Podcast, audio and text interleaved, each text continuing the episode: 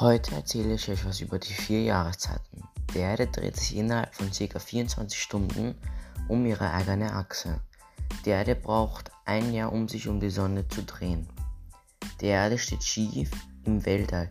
Die schräge Lage der Erde ist dafür verantwortlich, dass die vier Jahreszeiten entstehen. Frühling, Sommer, Herbst und Winter.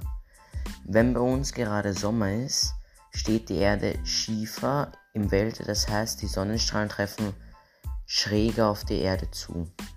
Und so ist es auch wärmer. Die Veränderung der Sonnenstrahlen sorgt für die vier Jahreszeiten.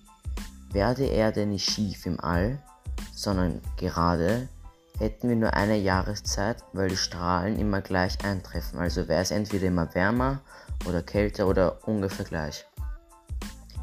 Im Sommer treffen die Strahlen der Sonne sehr steil auf und im Winter nicht.